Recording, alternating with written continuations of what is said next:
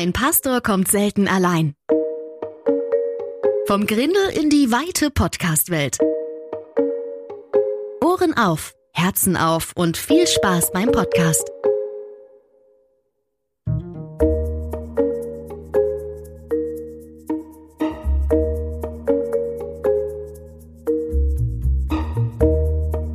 Und hier ist euer Gastgeber Sascha Gunjewitsch.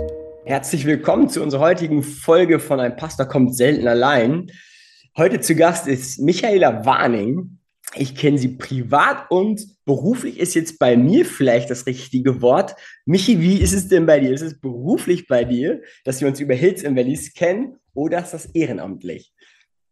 Naja, schon eher ehrenamtlich. Es ist eine Berufung und nimmt viel Zeit meines Lebens ein, aber es ist leider noch kein echter Beruf, also keiner, so wie man sich das vorstellt, bei dem man eben sein Geld auch verdient damit. Ja. Stichwort Geld verdienen. Was ist denn dein Kontext? Wo verdienst du dein Geld mit? Äh, also gerade ähm, bekomme ich Elterngeld, in, bin in Elternzeit. Äh, wenn ich das nicht tue, bin ich äh, bei der AOK Niedersachsen und ähm, dort als Unternehmensberaterin angestellt. Ich gehe in Unternehmen in Niedersachsen und berate sie dazu, wie ihre Mitarbeiterinnen und Mitarbeiter unter den gegebenen Bedingungen gesund arbeiten können. Also gebe zum einen Tipps, wie man sich gesund verhält am Arbeitsplatz und zum anderen schauen wir uns auch die Arbeitsbedingungen, die Arbeitsorganisation an und ähm, genau verbessern da womöglich, ähm, um die Gesundheit der Mitarbeiterinnen zu schützen, schützen und im besten Fall auch zu fördern. Also es ist sogar möglich, bei der Arbeit gesünder zu werden. Oh, das klingt ja richtig so nach so einem großen Fass. Freuen sich die Unternehmen da, wenn du da kommst? Äh, die suchen sich das aus tatsächlich. Also es ist keine Pflichtaufgabe für die Unternehmen.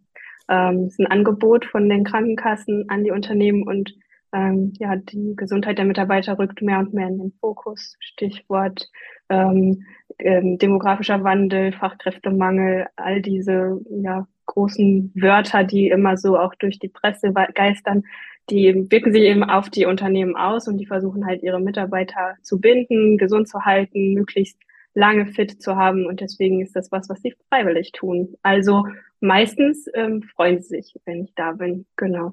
Ah, cool. Und was hat sich jetzt geändert? Du bist in Elternzeit. Eine Sache, die sich geändert hat, haben die Zuhörerinnen und Hörer gar nicht mitbekommen. Wir wollten schon letzte Woche aufnehmen und dann hat er uns deine Tochter einen Strich durch die Rechnung gemacht. Was hat sich alles auf den Kopf gestellt mit deiner Tochter? Ja, also genau, wer, wer ein Kind, ein Baby hat, der weiß, äh, die Abende und Nächte sind nicht mehr so, wie sie mal waren. Ähm, manche haben die Nächte auch schon vorher durchgemacht, aber jetzt ist halt äh, das Baby der Grund dafür. Und ja, letzte Woche wollte sich die kleine Maus nicht zum Schlafen begeben und hat äh, extra Mama-Nähe gefordert. Und weil das ja meine Hauptaufgabe gerade ist, musste Sascha und sein Podcast leider hinten anstehen. Genau. Ja, ansonsten ja, mein ganzer Alltag richtet sich im Moment nach dem Kind, aber ich genieße das sehr. Ähm, genau. Es ist einfach schön, so einen kleinen Menschen ins Leben zu begleiten. Und trotzdem ist es natürlich ganz anders als alles, was ich vorher gemacht habe. Und der Mann an deiner Seite unterstützt dich da voll. Dass du ja, auch ja, Schon, genau. Aber es ist natürlich so, dass so ein Kind dann oft auch so seine eigene Vorstellung hat davon, wie es zu laufen hat. Das heißt zum Beispiel die Einschlafbegleitung. Die wird nur von mir akzeptiert. Ähm, und genau. Aber gerade zum Beispiel, äh, genau, kümmert sich mein Mann um die kleine Maus und die verbringen irgendwie so Papa-Tochter-Nachmittag miteinander. Bei Hilse Welles bist du auch schon öfter mit deiner Tochter dabei und ich finde es cool, wie du als Führungskraft versuchst, beides in die Waagschale zu werfen, weil vielleicht ja manche sagen, es ist total die Her Herausforderung oder es ist vielleicht gar nicht machbar. Wie ist dein Blick auf die Perspektive Beruf und Familie, Erziehung, beides parallel? Wie stark ist das ja. möglich? Also es ist eine Riesenherausforderung. Ich glaube, ähm, da genau ist es kein Geheimnis einfach, weil ähm, ja gerade die ersten Jahre, die ersten zwei, drei Jahre, das Kind ja extrem abhängig auch ist einfach davon, ähm, viel Aufmerksamkeit zu bekommen von den Eltern. Und gleichzeitig ähm, war mir schon vorher klar, dass ich vermutlich nicht die klassische Spielplatzmami werden würde, die jetzt eben glücklich sein wird, für ähm, alle Ewigkeit, ja, genau ihre Nachmittage am Spielplatz zu verbringen. Und ich glaube halt auch, dass ähm, Kinder davon profitieren, dass die Eltern zufrieden sind und glücklich sind.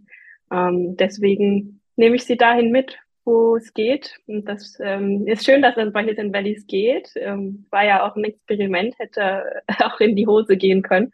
Aber es ist auf jeden Fall ähm, natürlich so ein Wochenende ganz anders. Und auch da beim Wochenende hat einfach Emilia ähm, genau die, die, oder, die Oberhand. Also wenn sie mich braucht, dann wird sie, äh, genau, wird das gehört, was sie braucht und wird das getan, was sie braucht. Und dann müssen wir halt auf jeden Fall ähm, genau meine Rolle ganz neu definieren. Also so aktiv und in Verantwortung, wie es halt vor Emilia war, ähm, geht es nicht mehr, aber dafür habe ich ja ein richtig cooles Team, das eigentlich ja auch so gut ohne mich funktioniert. Ist auch schön zu sehen, dass ähm, genau das Projekt einfach auch einen größeren Aufhänger hat, der nicht an einer Person festgemacht ist und dass es weitergehen kann, auch wenn man sich rauszieht für Elternzeit und vielleicht auch mal andere Herausforderungen. Also da kann ja alles Mögliche auf einen zukommen und da soll Hills in Valleys ja nicht dran scheitern. Ja, absolut.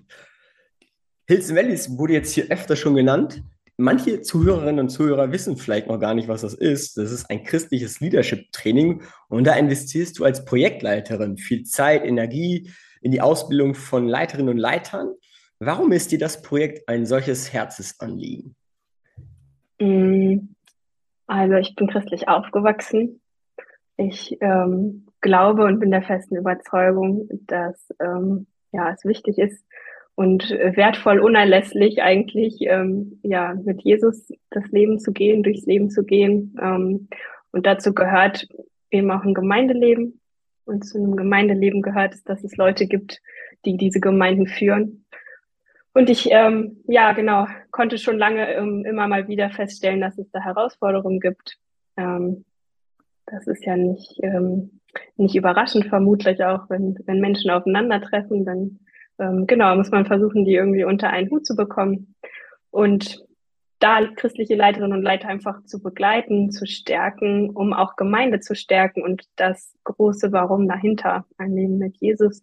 Ähm, genau, das ist das, was mich begeistert. Also einfach dafür zu sorgen, dass wir eine stabile Basis von Leiterinnen und Leitern haben, die Gottes Werk hier auf der Erde vollbringen können. Ja. Cool. Aber stellt man sich das jetzt so vor, so ein Leadership-Training wie so ein Seminar? Wie ist das Setting? Also ist das, sind das Unterrichtseinheiten wie in der Schule oder? Nee, also das ist eher eine Art Gruppencoaching, Gruppenangebot. Ähm, wer so das Konzept von Masterminds kennt, der hat vielleicht eine Vorstellung davon, wie das laufen könnte. Genau, also na klar gibt's Input, ähm, es gibt ähm, Impulse zu bestimmten Methoden, Führungsmethoden, Selbstführungsmethoden, alles ähm, rund um das Thema Leadership im Kontext von Gemeinde. Und ähm, ja, ähm, dabei ist uns aber wichtig, dass wir eben keine Art Studium oder Schule sind, sondern dass wir vor allem ins Training, also ins praktische Tun kommen. Ähm, ich glaube, bei all den Methoden, es gibt unfassbar viele, die könnte man jetzt alle auf theoretischer Basis vermitteln. Und ähm, das, was uns aber häufig schwerfällt, zumindest aus meiner Erfahrung, ist halt das, was ich lese, was ich vielleicht auch spannend finde, wirklich im Alltag ähm, anzuwenden, umzusetzen und auch dran zu bleiben, wenn es herausfordernd wird. Und deswegen ist ähm, ja das Leadership Training eben so konzipiert, dass wir zum einen theoretische Impulse haben, aber vor allem eben ganz viel Zeit investieren in den Austausch, in ähm, das Ausprobieren von neuen Methoden, von neuen Ansätzen zum Thema Leadership und ähm, dann auch das Reflektieren, Feedback geben, sich gegenseitig, also wirklich, ja, das ähm, gemeinsame aktive Vorwärtskommen. Okay. Eigenen Führen. Die Teilnehmerinnen und Teilnehmer lernen ja ziemlich schnell das Wort Levit kennen. Was hat es denn damit auf sich? Ja, ähm, also der Levit äh, kommt vom äh, Spruch Leviten lesen. Ähm, wir hatten damals die Idee und den Wunsch und auch die Überzeugung letztlich, dass es wichtig ist, in irgendeiner Form die Verbindlichkeit zu erhöhen bei all diesen Aufgaben und diesen praktischen Anwendungen, die man so ähm, im Alltag umsetzen soll. Und dann haben wir eben eine Rechenschaftspartnerschaft eingeführt, also eine Art Sparingspartner, ähm, mit dem ich durch dieses Programm gehe, der mir regelmäßig die Leviten liest. Also mich fragt, wo steht eigentlich, also wie stehst du gerade da? Ähm, äh, welche Herausforderungen hast du? Wie geht's dir mit der Umsetzung der Methodiken?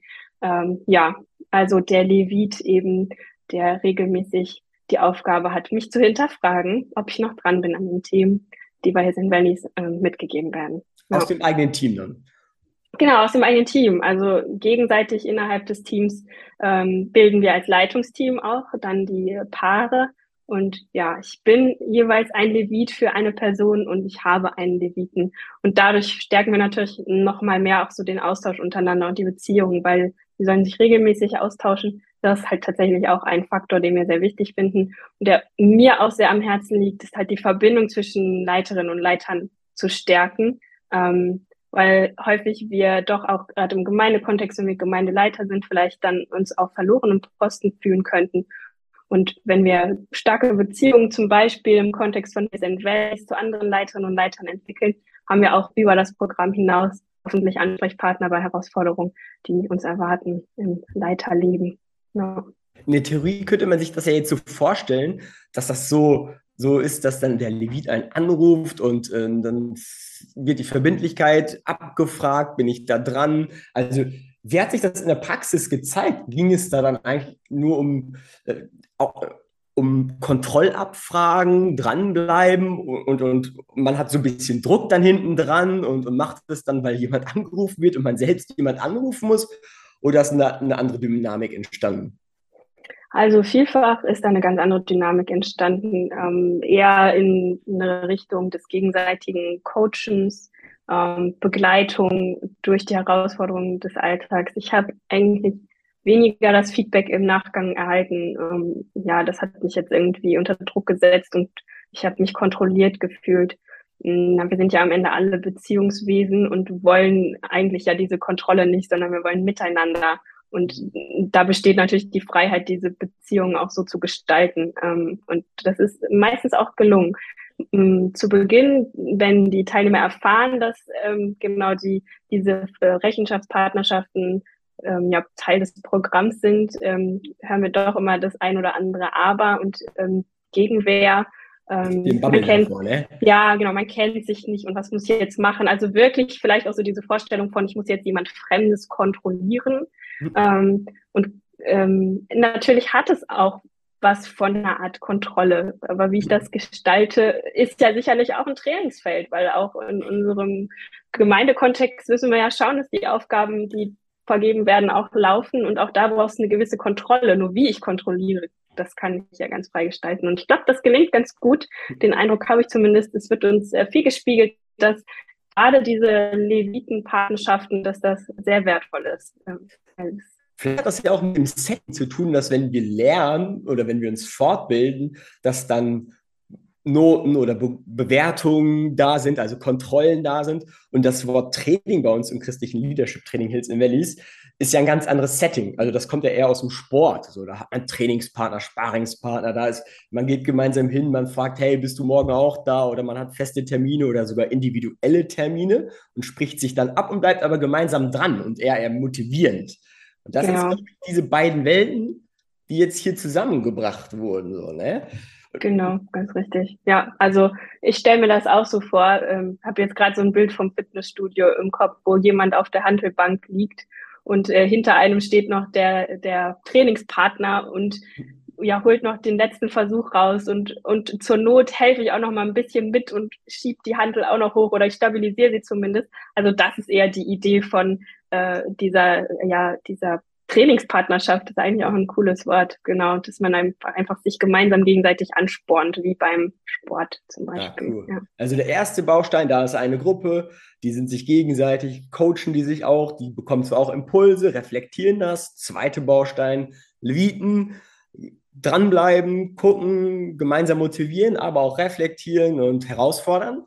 Und dann ja. gibt es noch einen dritten Baustein, glaube ich, das Coaching. Also hat dann jeder einen Coach an der Seite und ähm, den kann man dann jede Woche abrufen, jeden Tag oder wie, wie intensiv ist das Coaching? Ja, also das Coaching ähm, hat, sagen wir mal, so eine Mindestanforderung, die wir unseren ehrenamtlichen Coaches, müssen wir ja auch erwähnen, ähm, ja, einfach auferlegen, klingt jetzt nicht so freundlich.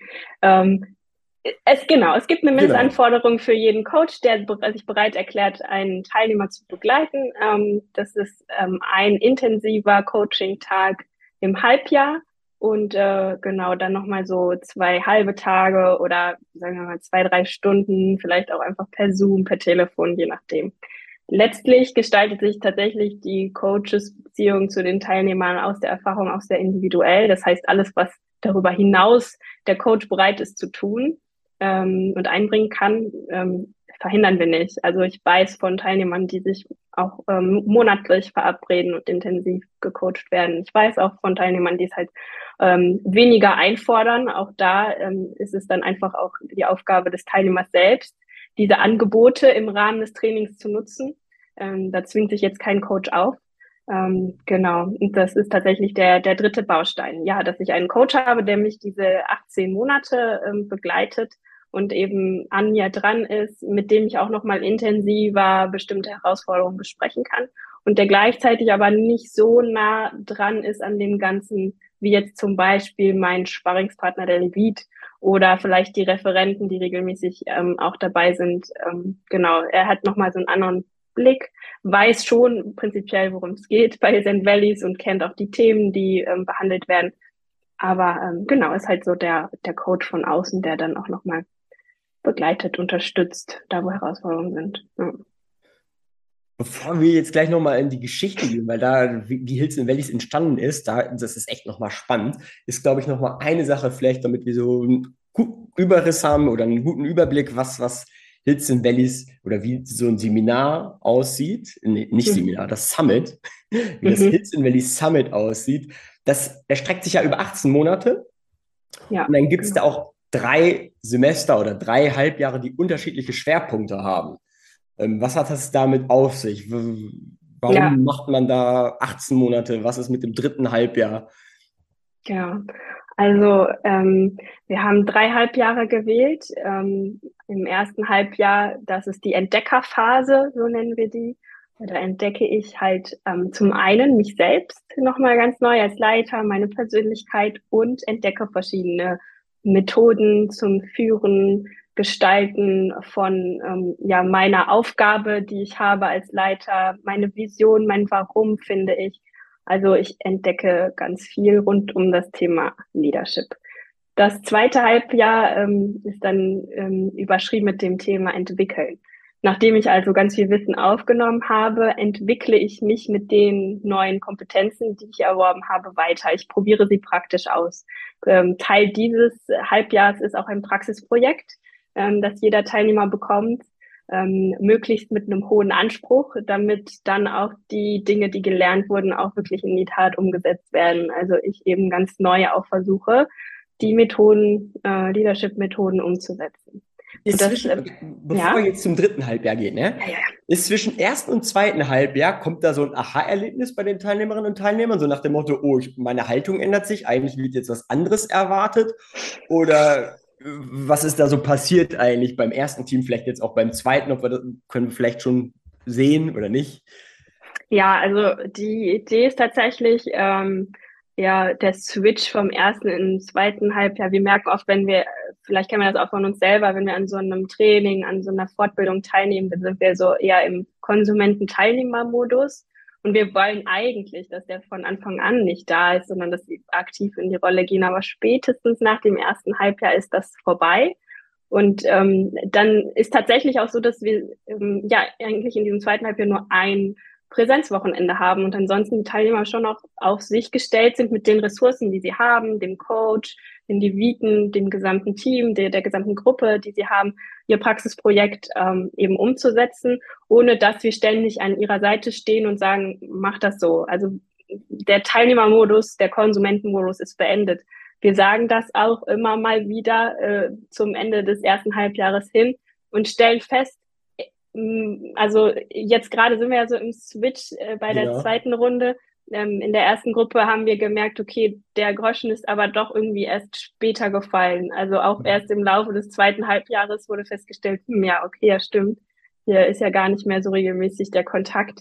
Und ähm, das hat dann teilweise auch ein bisschen gedauert, diese Konsumentenhaltung abzulegen. Aber ich glaube, das ist halt auch die spannende Herausforderung und das ist aber auch das, was es, was Zeit, Zeit ähm, in Anspruch nehmen darf, weil es muss ja auch eine, wirklich eine innere Haltung einfach verändert werden. So, ich bin jetzt verantwortlich für mein Training, für mein Fortkommen.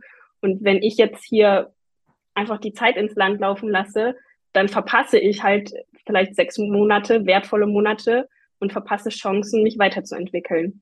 Und das kann ich niemandem auferlegen. Das Absolut. muss irgendwie ja. von mir selbst erkannt und dann auch genau. im besten Fall umgesetzt werden. Ja. Und vielleicht so als Highlight zu erwähnen, in diesem zweiten Halbjahr, wo dieser äh, Drop eigentlich fallen soll oder die Erkenntnis kommen soll, der Mensch, wir sind jetzt selbstverantwortlich, hat das erste Team das damals in Dänemark erlebt, bei einer Woche, wo sie zusammen waren, weil der Segelturn, der eigentlich geplant ist bei Hills Emilis, dort aufgrund der damaligen Corona-Regeln nicht stattfinden konnte. Und dieses Mal hat der Segelturn stattgefunden. Also alle, die mitmachen werden, können sich da auf so ein Wochenende freuen. Ein Wochenende, das ist, sind sechs ja. Tage, oder? Eine ganze Woche. Genau, ja.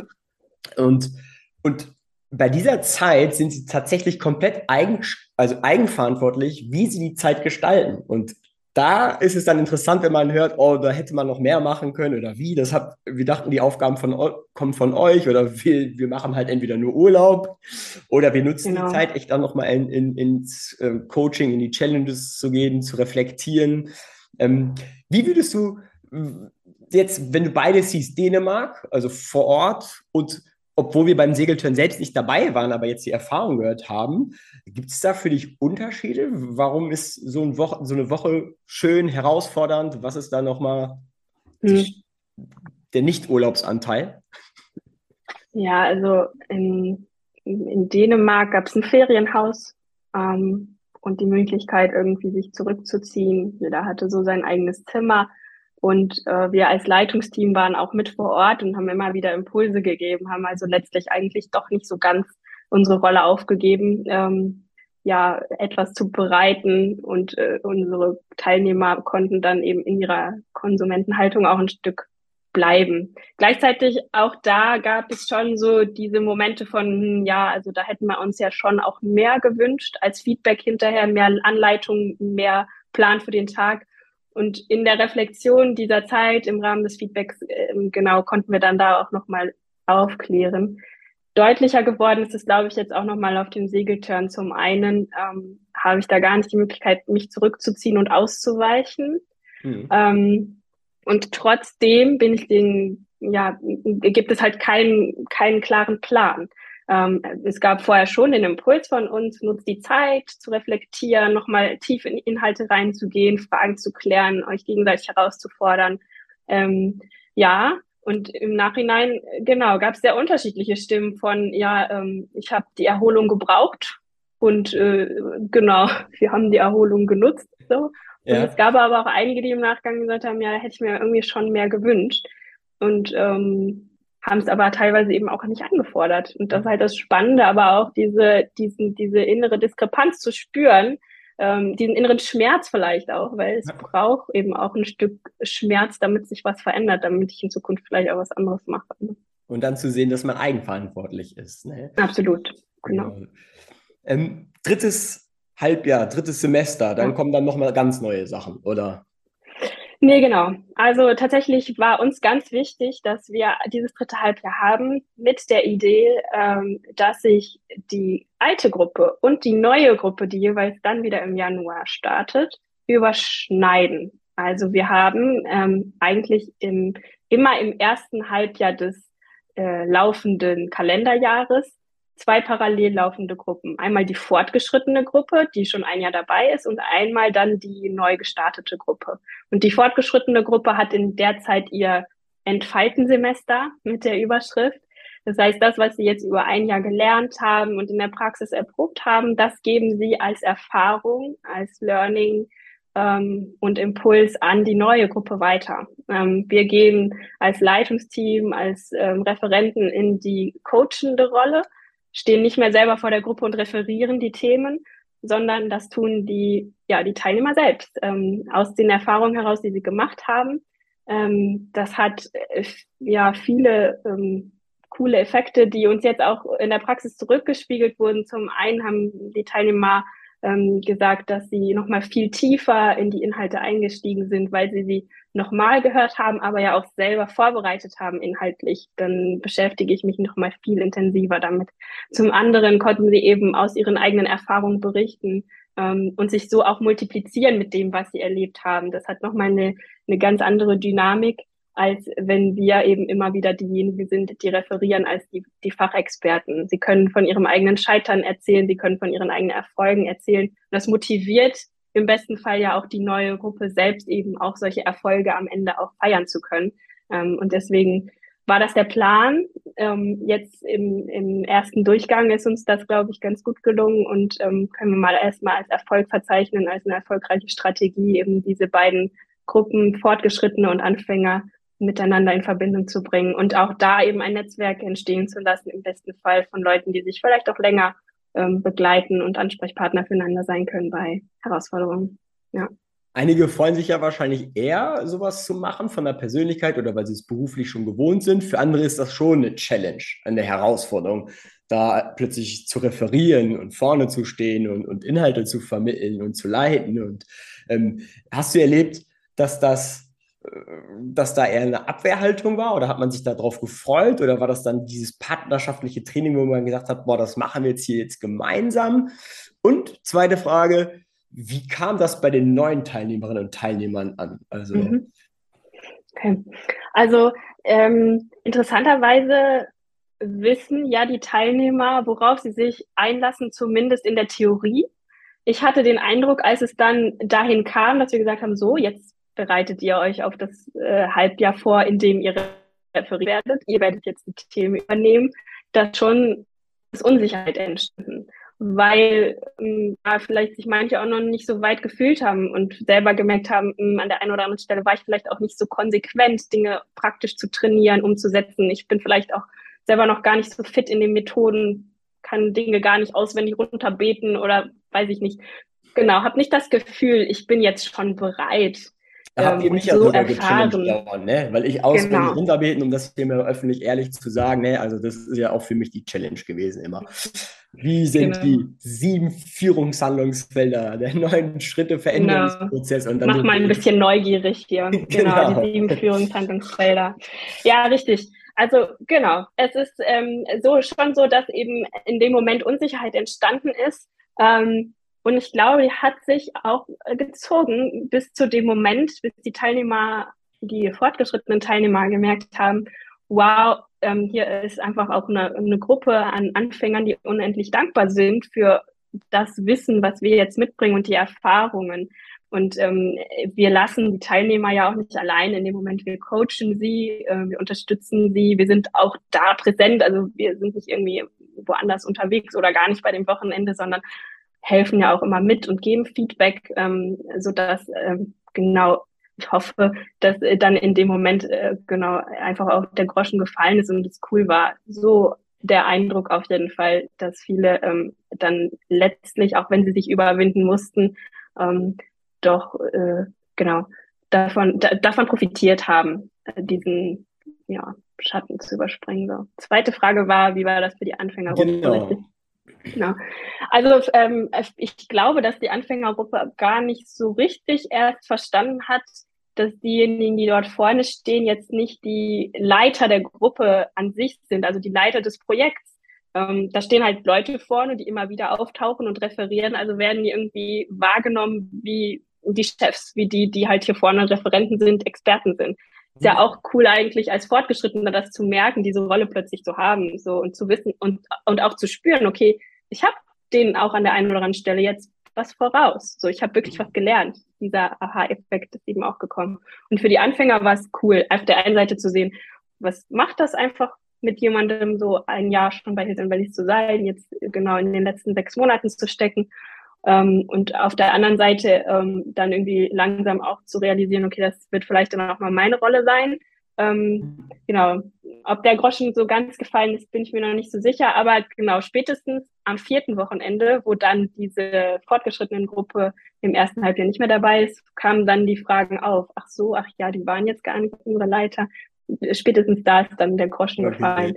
Prinzipiell war es aber cool, weil es war einfach auch eine viel größere Gruppe und die Dynamik ist natürlich nochmal eine andere, als wenn du in, ja, in kleineren Teams zusammenkommst. Ja. Und an dem ersten Wochenende, wo diese, das alte Team und das, die neuen zwei Teams dann da waren, da haben, haben wir auch etwas Neues bemerkt, weil das alte Team hatte ja von Thomas dann eine Aufgabe bekommen, dass sie den neuen Schritte-Veränderungsprozess in Gesprächen coachen sollten mit den Leuten. Und wir haben dann plötzlich gemerkt, dass viele plötzlich, die eigentlich gar nicht als Coaches geplant waren, nun auch parallel schon Coaches wurden.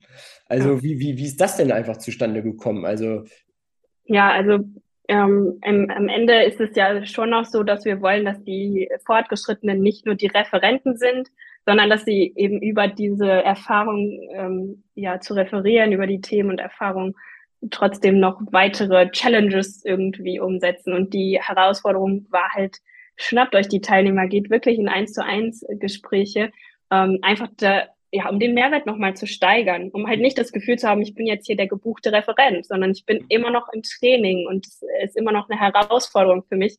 Ich bin hier vielleicht vorbereitet mit meinen PowerPoint-Folien hingekommen, aber unerwarteterweise hat eben doch jemand noch eine andere Aufgabe für mich. Und ähm, genau, immer wieder auch vor diesen ja ungeplanten Herausforderungen zu stehen, ist ja sicherlich auch etwas, was wir aus dem Leiter- und Leiterinnenalter kennen. Und deswegen gehört das halt auch zum fortgeschrittenen Programm dazu, dass man damit konfrontiert wird. Ja. Absolut. Wenn wir jetzt nochmal die Zeit zurückdrehen, drei, vier Jahre fast zurück. Jetzt war das 2018, glaube ich, oder? Mhm, genau, Ende 2018. Genau, Ende 2018 habe ich auch eine E-Mail von Thomas Kilian bekommen, der damals auch schon Jugend auf Achse gegründet hatte. Daher kannte ich ihn.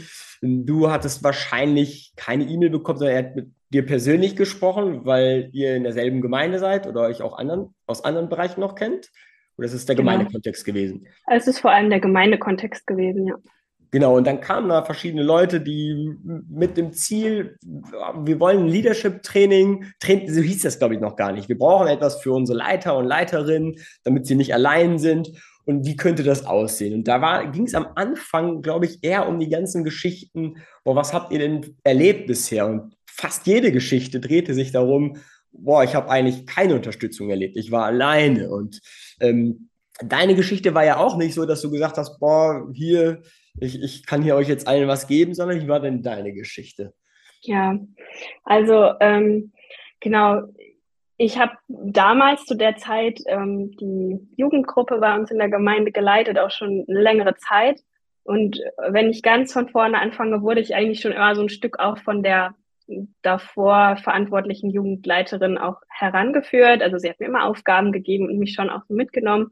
Ähm, und irgendwann war aber der Zeitpunkt da, da habe ich dann übernommen und das lief auch einige Zeit äh, gut. So, ich habe das halt irgendwie immer intuitiv gemacht. Wir haben uns getroffen, wir hatten eine gute Zeit und wir sind auch echt gewachsen, so gewachsen, dass auch äh, sogar die Gemeinde gesagt hat, hey, was macht ihr? Ähm, wir wollen von euch lernen, können wir bei euch dabei sein? Äh, wie können wir davon profitieren? Cool. So, genau. Und dann irgendwie, ja, es war halt intuitiv und irgendwann war meine Intuition am Ende. Ich habe gemerkt, okay, es funktioniert nicht mehr so. Ähm, wir sind geschrumpft, es wurden immer unregelmäßige Treffen und ähm, ja, auch so die Herausforderung, geistlich zu wachsen. Da hatte ich innere Ansprüche, die ich nicht so erfüllt bekommen habe. Kurzum, ich war halt immer mehr frustriert so über die Situation, darüber, dass genau die Ideen, die ich so für die Gruppe hatte, dass sich das nicht realisieren ließ. Und habe dann angefangen, aber trotzdem auch nach Hilfe zu suchen in der Gemeinde, ähm, habe das immer wieder kommuniziert, hey, die Leute bleiben weg und ich weiß nicht und eigentlich hätte ich gerne mehr geistliches Wachstum, wer kann mir da helfen? Und ähm, es waren schon auch immer mal punktuelle Unterstützung da, aber es war eigentlich immer nur auf so ganz konkrete Nachfrage. Hm, kannst du mal ein Thema halten? So, dann war jemand da. Es war nicht so, dass ich komplett alleine war, aber es war halt auch niemand, der sich das Ganze mal eben von oben mit mir angeguckt hat und mir rausgeholfen hat aus der Situation. Bis zu dem Zeitpunkt, an dem wir in der gesamten Gemeinde eine ja, herausfordernde Zeit hatten, wenn nicht einfach auch wirklich eine Krise, so kann man es nennen. Und ähm, genau, da ist dann an einem Abend ähm, wirklich in, in der Gemeinde, wir saßen zusammen, ähm, aus mir rausgebrochen. Auch meine Trauer, mein Frust, meine Enttäuschung darüber, dass eben diese Gruppe, die einfach mal so gut funktioniert hat, nicht mehr funktioniert und dass ich niemanden finden konnte, der bereit und in der Lage dazu war, mir dabei zu helfen. Ja, und diesen Abend, den hat Thomas mitbekommen, also hat meinen emotionalen Ausbruch mitbekommen und gemerkt, hey, boah, ähm, da matcht irgendwie was, da, das passt zusammen, es passt vielleicht auch ein Stück zu seiner Geschichte und zu den Herausforderungen, vor denen er stand, ähm, ähm, vielleicht, genau, und ähm, daraufhin hat er mich dann angesprochen. Also genau, ich stand halt eben vor der Herausforderung meiner meine Gruppe, meine Aufgabe, die, ähm, ja, da bin ich mit meinem Latein am Ende, mit meinem Wissen am Ende. Es können ja auch andere so vielleicht als Vorwurf hören, ne? wenn man hört, Mensch, es ist nicht mehr so und, und dann fühlen sich vielleicht andere eher hilflos. Aber Thomas hat das anscheinend irgendwie, weil er es selbst ja. kannte aus seinem Kontext, gesehen und gedacht, ja. oh, wie, was können wir denn tun? Ne? Also genau. in die Richtung, was, was braucht es? Und gab es dann direkt mit euch beiden Gespräche, dass ihr so ein Treffen machen wollt? Oder hatte er die Idee schon? Wie ist das entstanden, dass, dass plötzlich dieses Treffen da 2018 gab? Also erster Schritt war, glaube ich, dass er mich ähm, nach, im, im, nach diesem Treffen abends irgendwann kontaktiert hat und gesagt hat, ey Michi, ähm, ich sehe deinen Schmerz und wenn du Bock hast, dann begleite ich dich. So, ich, ich nehme, lass uns gemeinsam, ich coache dich, lass uns doch mal gucken, wo sind die Herausforderungen. Also er hat erstmal mich praktisch abgeholt in, in meiner Notsituation, in der ich da steckte. Und darüber hat sich natürlich dann der Kontakt intensiviert und irgendwann hatte ich ihn dann an der Strippe am Telefon und dann sagte er, ja, ähm, ich habe ähm, mit dem Alex Kampmann gesprochen, ähm, genau, der auch Teil von Hills and Valleys ist, Teil unseres Leitungsteams. Und wir haben eine Idee, wir wollen echt was machen für, eigentlich für Leute wie dich, Michi, und hast du nicht Bock, irgendwie dabei zu sein bei einem Treffen? Also viel mehr hat er eigentlich nicht gesagt. Er hat gesagt, ich will irgendwas starten und willst du nicht bei diesem Treffen dabei sein? Das war jetzt erstmal mein Commitment, eben bei diesem, ja, Zusammenkommen mit anderen, die er und Alex halt angehauen haben, ähm, die sie kannten, ähm, dort einmal zu dem Thema Leadership sich miteinander in Verbindung zu setzen. So, das war das, was ich wusste. Und dann genau, ja. nahm das Ding seinen Lauf. Genau, und dann waren ganz viele Geschichten dort, wo die ähnlich wie deine waren, wo viele ja. schmerzvolle Erfahrungen gemacht haben ja. und wir alle gemerkt haben, da, da muss sich was ändern. Ja, es braucht etwas. Und es wurde dann auch konkret, dass wir gesagt haben, boah, wir wollen innerhalb eines Jahres, ein Team möchte etwas erarbeiten, um etwas auf die Straße zu bringen, also im Jahr 2019. Ähm, und da durften, glaube ich, also wenn ich mich recht erinnere, durfte jeder sagen, wer, wer möchte sich dafür committen. Ja. Also jeder, der eingeladen war, konnte sagen, boah, ich habe ich hab Lust mitzumachen. Und in dieser Zeit dann, wo wir dann da waren als Planungsteam, ist irgendwann der Hut zu dir gekommen, Projektleiterin zu werden. Wie ist denn der, wie ist denn das passiert? Ja, das ist eine gute Frage. So habe ich mich auch gefühlt, als äh, Thomas mit mir beim Mittagessen saß. Ähm, ich glaube, das war so ein Treffen, das wir hybrid gemacht hatten. Ähm, einige waren per Zoom dazu geschaltet. Und ähm, genau, Thomas und ich sind dann halt während äh, der Mittagspause zusammen essen gegangen und dann hat er halt rausgehauen, ja, ähm, wir haben uns Gedanken gemacht und ähm, für ihn war von Anfang an klar, er würde nicht die Projektleitung übernehmen. Und äh, genau, könnte sich vorstellen, dass ich das mache, was ich denn davon denken würde. Und ich war im ersten Moment völlig äh, baff, weil das habe ich halt irgendwie nie erwartet. Ehrlicherweise, ich habe immer mitgemacht mit der Haltung, ich ähm, entwickle ein Programm, an dem ich dann später selber teilnehmen kann. Also ja. für mich war der Plan, okay, wenn das Ding an den Start geht, dann bin ich die eine der ersten Teilnehmerinnen und habe es halt so für mich konzipiert, wie ich mir vorstelle, dass es mir helfen würde niemals mit der Idee, ich äh, leite hier irgendwie dieses Projekt, weil ich war ja gescheitert und keine Ahnung, ich hatte halt ein paar Jahre eine Jugendgruppe geleitet. Wer bin denn ich, dass ich so ein Leadership-Projekt leite? Normalerweise sagt man ja immer, man guckt irgendwelche Experten, die halt schon 25 Jahre Leitungserfahrung haben und äh, und von denen guckt man sich was ab. Also ich habe mich halt echt in dem, im ersten Moment null dafür dazu berufen gefühlt, zu sagen, okay, das und was war dann der Punkt, wo du sagst, boah, okay, doch, ich wage das jetzt? Ähm, eigentlich die Idee, dass diese Zeit, in der wir das alles entwickelt haben, ja schon die Zeit gewesen ist, in der ich reifen durfte, in der ich als Leiterin neue Erfahrungen gemacht habe und ähm, auch äh, genau die Methoden, die wir eingebaut haben ins Projekt, auch schon angefangen haben umzusetzen. Ähm, und tatsächlich auch so ein bisschen der Switch von, hey, ich bin halt nicht die Expertin, sondern ich bin halt eine von euch. Also bei mir auch in meinem Warum treibt ganz viel an, mit, ähm, ja, mit anderen Menschen in Verbindung zu gehen, auf Augenhöhe zu sein, mit ihnen unterwegs zu sein und eben nicht der Experte, der vom Podest spricht und sagt, ich weiß, wie es läuft, so, sondern gemeinsam unterwegs zu sein. Und es war dennoch eine Herausforderung, mich, für mich Ja zu sagen, weil natürlich trotzdem dieser Glaubenssatz äh, in mir weiter gereift ist oder gestecken geblieben ist von, ja, wer bin ich eigentlich? So. Mhm. Und gleichzeitig wollte äh, ich den überwinden. So, ja. ja. Und in welche Richtung ging das? Wer bin ich? Nur von der Erfahrung oder auch vom Alter? Du bist ja die Jüngste im Leitungsteam ja. und sogar, ich weiß nicht, bist du sogar als jünger als die ersten Teilnehmerinnen und Teilnehmer ja. gewesen? Ja, ne? Hat das eine also, Rolle für dich gespielt? Ja, Absolut. Also auch als es auf, an die Teilnehmersuche ging, habe ich immer gedacht, boah, was werden die denken, wenn ich dann da vorne stehe? Ich bin die Jüngste. Ähm, ich bin auch ja die einzige Frau im Leitungsteam gewesen. Man müsste meinen, das hat vielleicht irgendwie eigentlich gar keine Bedeutung mehr, aber komischerweise in mir waren da doch auch irgendwie so Glaubenssätze noch drin. Hat mhm. mich voll herausgefordert. Aber das ist ja auch das, was wir wollen. Wir wollen ja bei His and Valleys herausfordern und challengen, ja. Und es war für mich einfach die größte Leadership Challenge, die ich hätte annehmen können, zu sagen, okay, ja dann übernehme ich jetzt die Leitung und äh, stelle mich hin und ähm, genau, stehe auch ein für das, von dem ich überzeugt bin, nämlich ich bin eine von euch und ich bin auch auf dem Weg zu lernen und bin wirklich Vorbild. Ich äh, gehe die Herausforderungen an, die mutig, mir geboten mutig. werden. Ich, jetzt passt es genau, dass wir den Bibelvers der Woche rein okay. den ich diesmal aus 2. Timotheus Kapitel 4, Vers 12 habe. Vielleicht hast du auch noch einen oder wir bleiben nur bei denen. Das kannst du dann frei für dich überlegen, aber mhm. dort steht, niemand verachte dich wegen deiner Jugend, du aber sei den Gläubigen ein Vorbild im Wort, im Wandel, in der Liebe, im Glauben, in der Reinheit. Fühlt man sich als Projektleiterin auch so ein bisschen, boah, Vorbild, ich bin, aber du hast gerade schon gesagt, ich bin ja eine von euch, ne? Und mhm. gleichzeitig aber auch Vorbild.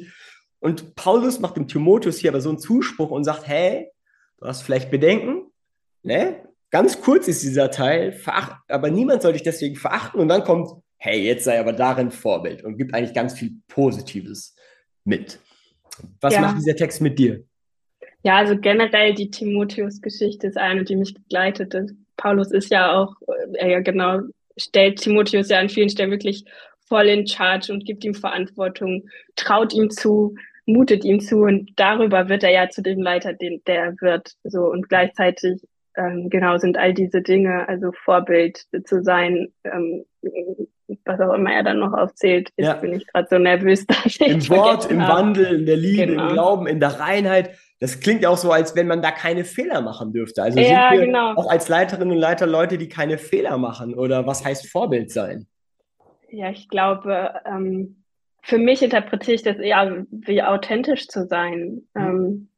Ähm, natürlich danach zu streben, Jesus hinterherzulaufen, ihm ähnlicher zu werden, eine Leiterin zu sein, wie er es gewesen ist, mich daran auszurichten, danach auszustrecken und gleichzeitig eben auf dem Weg zu sein und zu wissen, ähm, auch Gott erwartet ja keine Perfektion von uns, ja, also er erwartet nicht, dass wir das perfekte Vorbild sind und ähm, wer sind wir, dass wir das dann von anderen Leiterinnen und Leitern in irgendeiner Form erwarten. Das sollte unser Ziel, unser Streben sein. Aber ähm, genau, ich bin halt der Überzeugung, das habe ich jetzt schon mehrfach gesagt, aber ich kann es gerne auch noch weiter ähm, betonen, dass wir einfach auf dem Weg sind und dass wir gute Wegbegleiter brauchen, die ähm, ja ähnlich authentisch sind, die vielleicht an manchen Stellen schon mehr Erfahrung haben, mir dann helfen können, aber ich vielleicht mit meiner jungen Perspektive auch nochmal ganz andere Blickwinkel reinbringen kann, ähm, ja auf andere Sachen hinweisen kann. Ich glaube, wir können voneinander profitieren. So ist ja Gemeinde auch gedacht. Mehr ja. Generationen, alle zusammen unterwegs. Warum dann nicht auch die Leiterinnen und Leiter und warum dann nicht auch eine Leiterin eines Projekts, die vielleicht im ersten Blick gar nicht so viel Erfahrung hat, aber die sich vorgenommen hat, authentisch eben diesen Weg zu gehen, ganz nach dem Text. Genau. Ja, und selbst wenn Text. du vielleicht selbst die Erfahrung gemacht hast in deiner Gemeinde an diesem Schmerzpunkt, wo, wo es dann aus dich herausgebrochen ist, da gab es bestimmt auch Geschichten, vielleicht auch Verletzungen oder Enttäuschung von anderen Leiterinnen und Leitern oder Leuten, wo du dir was gewünscht hättest, wo wir dann auch, so merke ich das in vielen Gemeinden oder in diesen ganzen Geschichten bei Hills Valleys, wo alle unterschiedliche Schmerzerfahrungen hatten, dass wir merken, Mensch, wir dürfen Fehler machen Aber wir merken auch bei Hills in Valleys oder auch bei Paulus, wir kriegen Rüstzeug, dass ja. wir nicht im Schmerz stehen bleiben müssen. Ne? Wir können uns dem annehmen. Wir können uns, wir können ihn produktiv oder proaktiv da angehen, ja?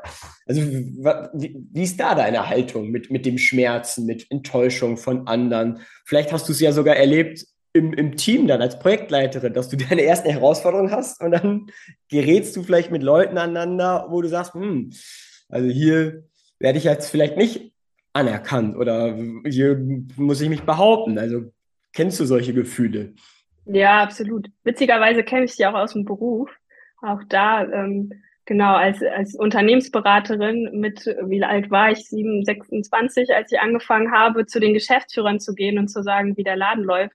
Da habe ich auch oft solche Sprüche gekriegt. Also okay. sagen, wie der Laden läuft. Ja, aber ja, genau, also einmal hat mir so ein ähm, Bäckermeister gesagt, ja, äh, Frau Warning, welche Kompetenzen und Erfahrungen bringen Sie denn mit, um mir jetzt zu sagen, wie ich meine Mitarbeiter führen soll? Okay. Also kleine, kleiner Exkurs, äh, genau. Deswegen war das für mich äh, nicht ganz neu und auch ähm, bei St. Valleys tatsächlich ähm, ja, gab es Begebenheiten, gab es Situationen, in denen ich tatsächlich sehr deutlich gespürt habe, ähm, da werde ich nicht so akzeptiert, nicht so angenommen, als Projektleiterin, wie ich das vielleicht mir gewünscht hätte. Ähm, und genau, musste halt lernen, mit dieser, mit dieser Spannung umzugehen, trotzdem halt in Verantwortung zu sein, ähm, mich nicht beirren zu lassen und ähm, auch ein Stück weit ähm, zu lernen, dass die Erwartungshaltung von anderen auch ihre Erwartungshaltung ist und ja am Ende nicht meine Baustelle. Ähm, ich habe mit meinen Herausforderungen und Glaubenssätzen genug zu tun und ähm, genau, kann dann eben nur offen in den Austausch gehen. Das ist das, was ähm, genau mich extrem herausfordert, Dinge also dann auch beim Namen zu nennen, gerade in Situationen, wo ich das Gefühl habe, ich bin nicht so in der Akzeptanz. Ähm, jemand ähm, genau erkennt meine Leitung, meine Position nicht an, vielleicht auch mich als Person nicht mal an.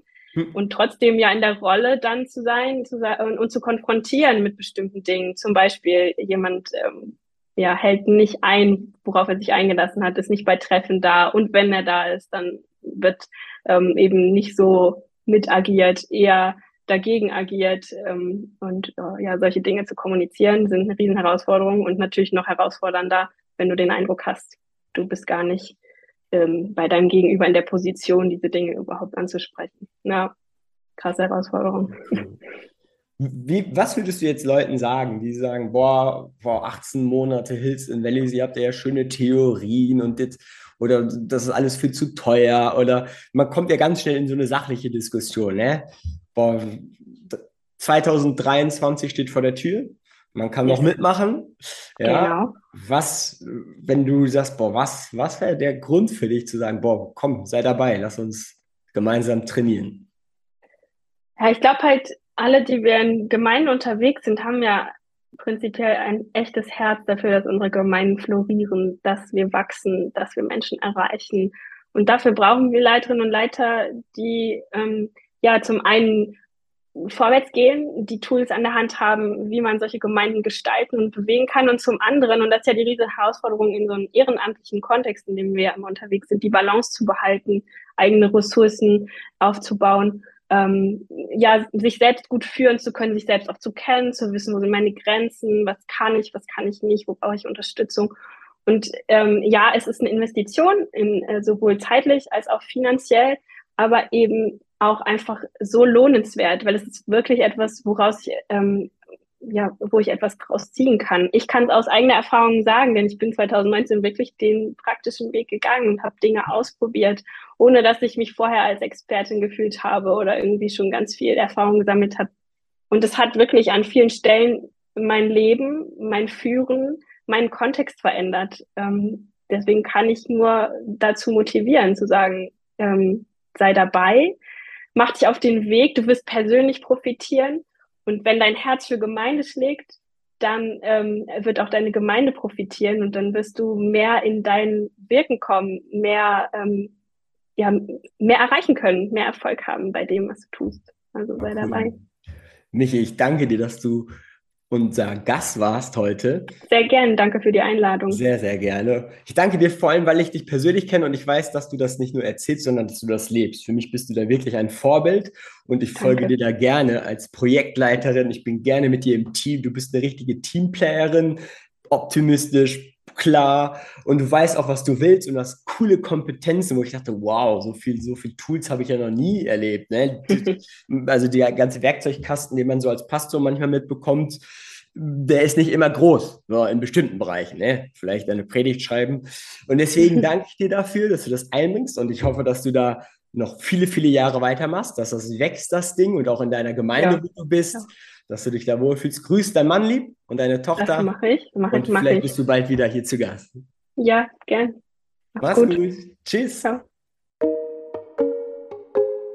Das war ein Pastor kommt selten allein. Ihr findet uns auf Spotify, Apple Podcasts, Amazon und überall, wo es Podcasts gibt.